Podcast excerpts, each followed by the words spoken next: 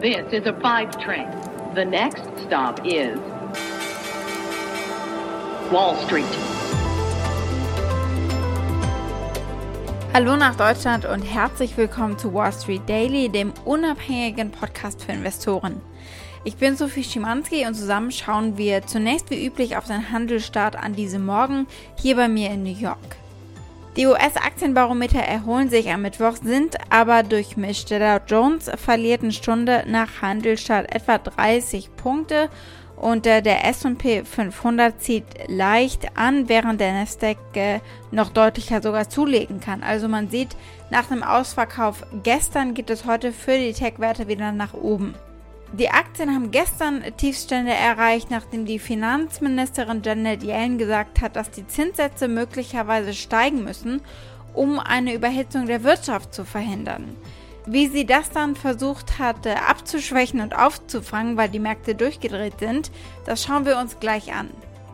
Und es gibt noch ein paar frische Daten. Laut dem monatlichen ADP-Beschäftigungsbericht für den privaten Sektor haben US-Unternehmen im April weniger als erwartete neue Stellen geschaffen, nämlich 742.000. Die ADP-Daten waren aber in letzter Zeit kein guter Indikator dafür, was der monatliche Beschäftigungsbericht der Regierung zeigen könnte. Ja, und diese Jobzahlen gibt es am Freitag. Und die werden auch wichtig. Warum schauen wir gleich? Ganz unabhängig davon steckt bei euch in Deutschland ja immer noch der Schreck von gestern in den Knochen, aber immerhin, der DAX berappelt sich inzwischen ja wieder. Ja, da ging es gestern doch ordentlich nach unten. Die Erklärung lieferte Janet Yellen, die eine Zinserhöhung ins Spiel gebracht hat. Those comments rattled investors. Janet Yellen poured inadvertently a little fuel on it. Und im Fokus dann auch unter anderem Zahlen. And I believe we were waiting for GM and those earnings and they just hit the wires. Die Deutsche Post AG hat äh, gute Quartalszahlen präsentiert. Aber die starken Schwankungen zeigen, dass die Unsicherheit groß ist und zunehmend auch die Nervosität. Wir beginnen mit Finanzministerin Janet Yellen und was sie gesagt hat, um hier alle aus dem Gleichgewicht zu bringen und was sie probiert hat später, um das wieder zurückzunehmen. Wir schauen auf den Autobauer GM, da gab es Zahlen äh, vorhin vorbörslich und wir schauen darauf, wie die mit dem Chipmangel umgehen und mit der Pandemie. Es gibt einen Ausblick sowohl auf äh, den Fahrdienstleister Uber als auch auf den Zahlungsdienstleister PayPal. Da gibt es nachbörsliche Ergebnisse. Die Aktie des Tages ist die der Deutschen Post, weil es da gut lief im ersten Quartal und sie positiv nach vorne blicken, vielleicht auch während der Pandemie.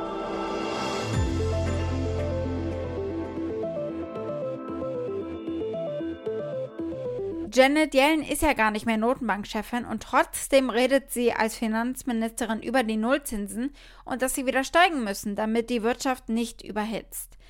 Aber als ehemalige Vorsitzende der Notenbank hätte Janet Yellen eigentlich wissen müssen, dass ihre Kommentare die Märkte in Aufregung versetzen würden. Genau deswegen hatte der aktuelle Vorsitzende der Fed, Jerome Powell, es äh, vermieden, so etwas zu sagen in Vergangenheit. TV-Legende und Mad Money-Host Jim Cramer sagt, er hat Paul als sein Quarterback deswegen. Denn er glaubt, die Medizin, die Kur könnte schlimmer sein als die Krankheit. Also Zinserhöhungen schlimmer als das Überhitzen der Wirtschaft und die Inflation. Which brings us back to the quarterback controversy. Janet Yellen's thinking about the need for rate hikes because they slam the brakes on the economy, slowing down the purchasing power of everyone and everything, which then allows the supply chain to play catch up. But if that happens, you'll end up with a situation that's abhorrent to the bulls. 2022 will be worse than 2021. That's right. It'll be a dreaded down year. Now, Jay Powell, on the other hand, believes we can handle all this inflation because over time it will gradually take care of itself. Plus, he thinks the cure, raising interest rates so the economy might be worse than the disease. I'm sticking with Jay Powell as my quarterback. Nach Yellens Kommentar kam es zu einer klassischen Rotation zwischen den Sektoren. Der technologielastige Nasdaq Composite fiel um 1,9 Prozent, während der Dow Jones leicht angestiegen ist. Interessant war, dass der Rentenmarkt nicht gefolgt ist. Auch der Devisenmarkt war nicht wirklich volatiler dadurch. Vielleicht waren die Aktienwerte einfach über- und anfälliger, bei den Preisen natürlich kein Wunder. Die Bank of America berichtet, dass vor allem Hedgefonds unter den Verkäufern von Aktien gewesen sind. Die vierwöchigen Durchschnittszuflüsse für Hedgefonds waren die niedrigsten bis ins Jahr 2008 zurückreichend. Der Verkauf von Hedgefonds konzentrierte sich nach Angaben der Bank of America am stärksten auf die Bereiche Kommunikationsdienste und Informationstechnologie, das heißt die großen Tech-Gewinner, die während der Pandemie eben erfolgreich waren. Wer war aber auf der anderen Seite dieser Trades und hat gekauft? Das waren die unerschütterlichen, unerschrockenen Privatanleger. Privatkunden waren die einzige Gruppe, die in der dritten Woche in Folge US-Aktien gekauft hat und äh, damit sind sie seit zehn Wochen straight Nettokäufer, so die Bank of America eben.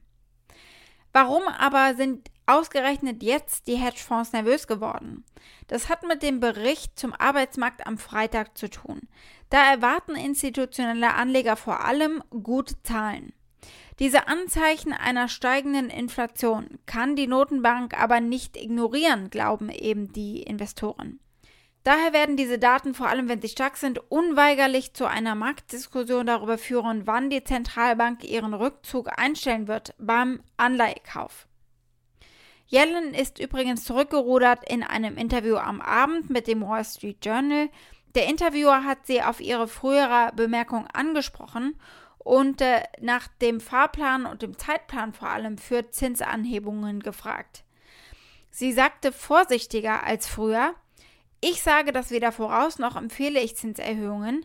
Die Notenbank äh, ist unabhängig und Inflation kein langfristiges Problem und selbst wenn, hat sie die notwendigen Mittel in der Hand. Well, let me talk about those tools a bit. You attracted some attention earlier today by saying that the Fed might have to look at some very modest increases in interest rates if the economy overheats uh, as your spending plans are enacted. Under what circumstances do you think that might happen? Let me be clear it's not something I'm predicting or recommending. If anybody appreciates the independence of the Fed, I think that person is me. And I know that the Fed can be counted on to do whatever is necessary to achieve their dual mandate objectives. I don't think there's going to be an inflationary problem, but if there is, I, I, the Fed uh, will, I'm cer- I can be counted on to address them. Wie läuft es eigentlich bei GM, bei dem Autobauer mit Chipmangel und Pandemie so? GM hat gesagt, dass äh, sie dieses Jahr stark beenden werden, auch aufgrund der Strategie im Umgang mit dem weltweiten Mangel an Halbleiterchips. In einem ungewöhnlichen Schritt gab GM-CEO Mary Barra gleichzeitig mit den Ergebnissen des ersten Quartals von GM einen Brief an die Aktionäre heraus. Darin schreibt sie, GM erwarte ein starkes erstes Halbjahr mit einem bereinigten Ergebnis vor Zinsen und Steuern von rund 5,5 Milliarden US-Dollar und GM bekräftigte seine Prognose für das Gesamtjahr basierend auf dem, was wir heute wissen, hat sie geschrieben. Der Autohersteller meldete im ersten Quartal einen Nettogewinn von 3 Milliarden US-Dollar nach 294 Millionen US-Dollar im ersten Quartal des Vorjahres. Übersetzt pro Aktie 2,25 Dollar gegenüber erwarteter 1 Dollar und 4 Cent. Der Nettoumsatz ging leicht zurück.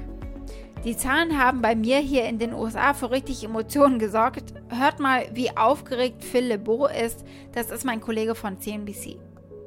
And Phil LeBeau has the numbers. Hi, Phil.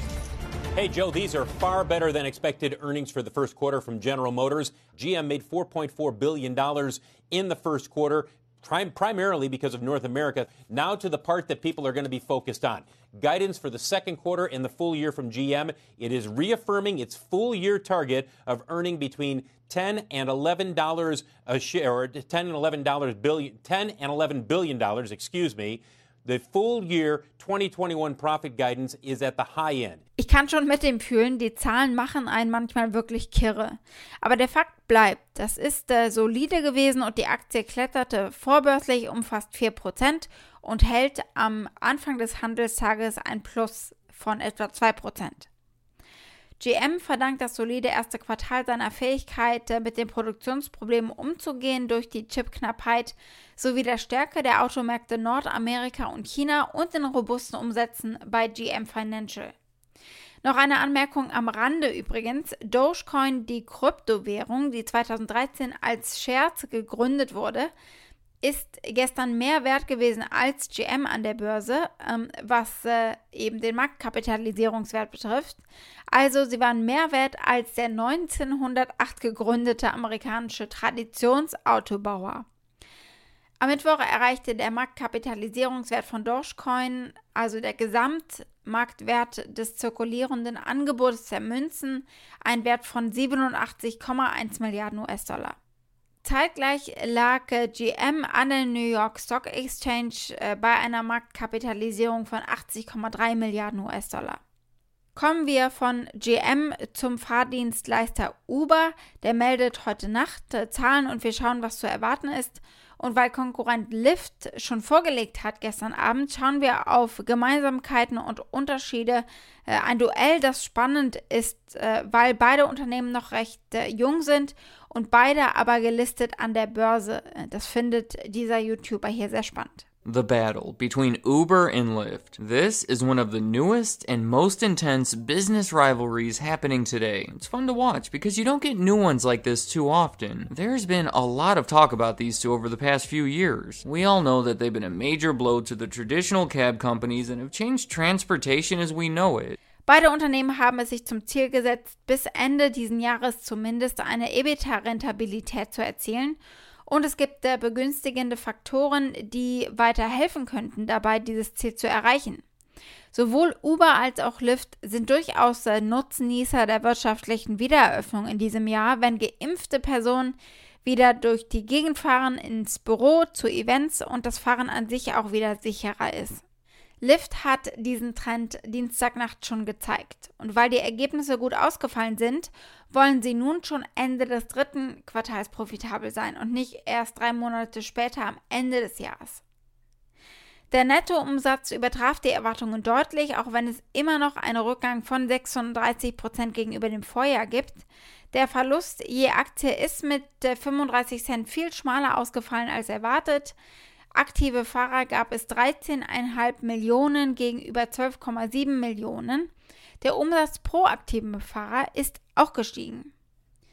Lyft und Uber haben aber unterschiedliche Geschäftsmodelle inzwischen. Denn Uber fährt auch Essen aus zum Beispiel. Ein Analyst bei JP Morgan sagte dazu aber, wir mögen Lyft weiterhin als reines Mobilitätsspiel.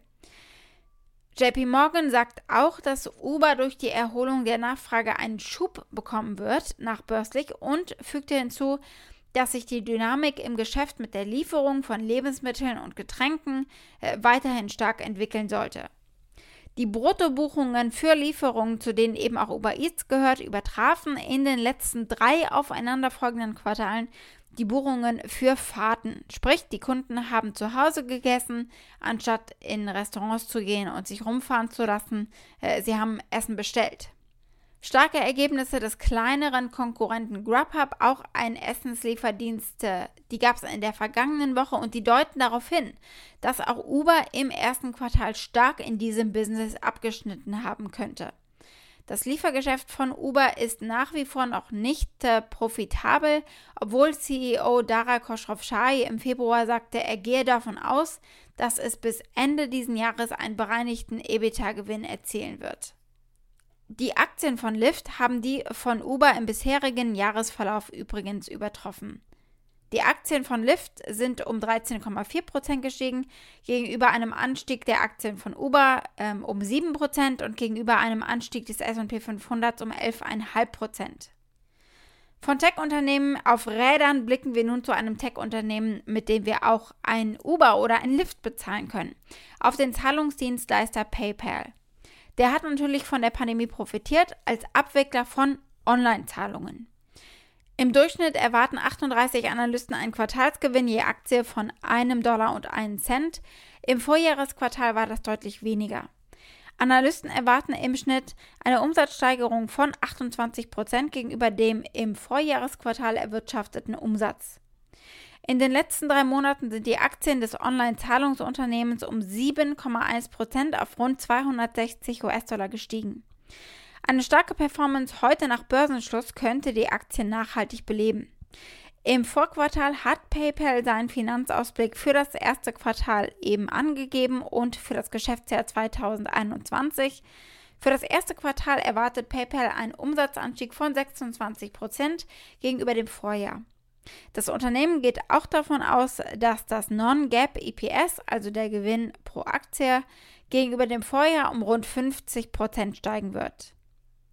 PayPal ist weiterhin optimistisch, was das Wachstum seines internationalen Geschäfts betrifft, weil das Unternehmen im vierten Quartal bereits äh, verzeichnet hat, dass das internationale Geschäft angezogen ist und die Transaktionen in diesem Bereich um 31 Prozent eben gestiegen sind.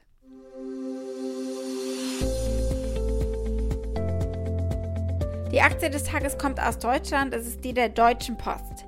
Das Logistikunternehmen hat am Mittwoch seinen Finanzausblick erneut angehoben, nachdem es ein operatives Ergebnis im ersten Quartal mehr als äh, verdreifacht hat. Sie gehen davon aus, dass E-Commerce weiterhin boomen wird, auch nach der Pandemie. DHL hat seine Prognose für den Betriebsgewinn im Jahr 2021 auf über 6,7 Milliarden Euro und im Jahr 2023 auf über 7 Milliarden Euro angehoben. Zuvor hatten sie für 2021 5,6 Milliarden Euro prognostiziert. Das Betriebsergebnis des ersten Quartals stieg äh, organisch um 26 Prozent. Nun ist die Deutsche Post als weltweit äh, größte Courier Company auch bei uns in den USA absolut ein starker Name. Deshalb war der Post-CEO Frank Appel auch vorhin direkt nach der Zahlenveröffentlichung bei CNBC zugeschaltet. Hören wir mal rein. Frank Arpel, I've been speaking to you for so many years, and I've never heard a more robust comment than this. We were able to unleash our full strength as a group. Uh, congratulations, by the way, first of all. That's great that you've had your best quarter ever. What makes you so confident, sir? We're serving B2C and B2B customers on a global scale. That gives us, of course, a lot of opportunity, and that's the reason why we are doing so well at the moment. Ein kurzer Blick zum Schluss auf äh, die Analystenmeinungen. Es gibt zwölf Kaufratings, dreimal halten und äh, das ergibt ein durchschnittliches Kaufrating. Das durchschnittliche Kursziel liegt bei über 54 Euro. Der Abstand äh, davon zum aktuellen Kurs sind 7,18 Prozent, also durchaus Upside. Wall Street. Das war's mit Wall Street Daily für heute. Und apropos, für Trump war es das jetzt offenbar endgültig mit Facebook. Die werden ihm kein weiteres Profil erlauben. Facebook ohne Trump also.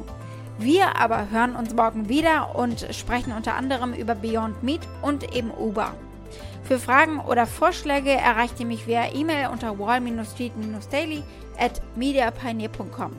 Damit wünsche ich euch einen schönen Mittwochabend. Bis morgen, eure Sophie.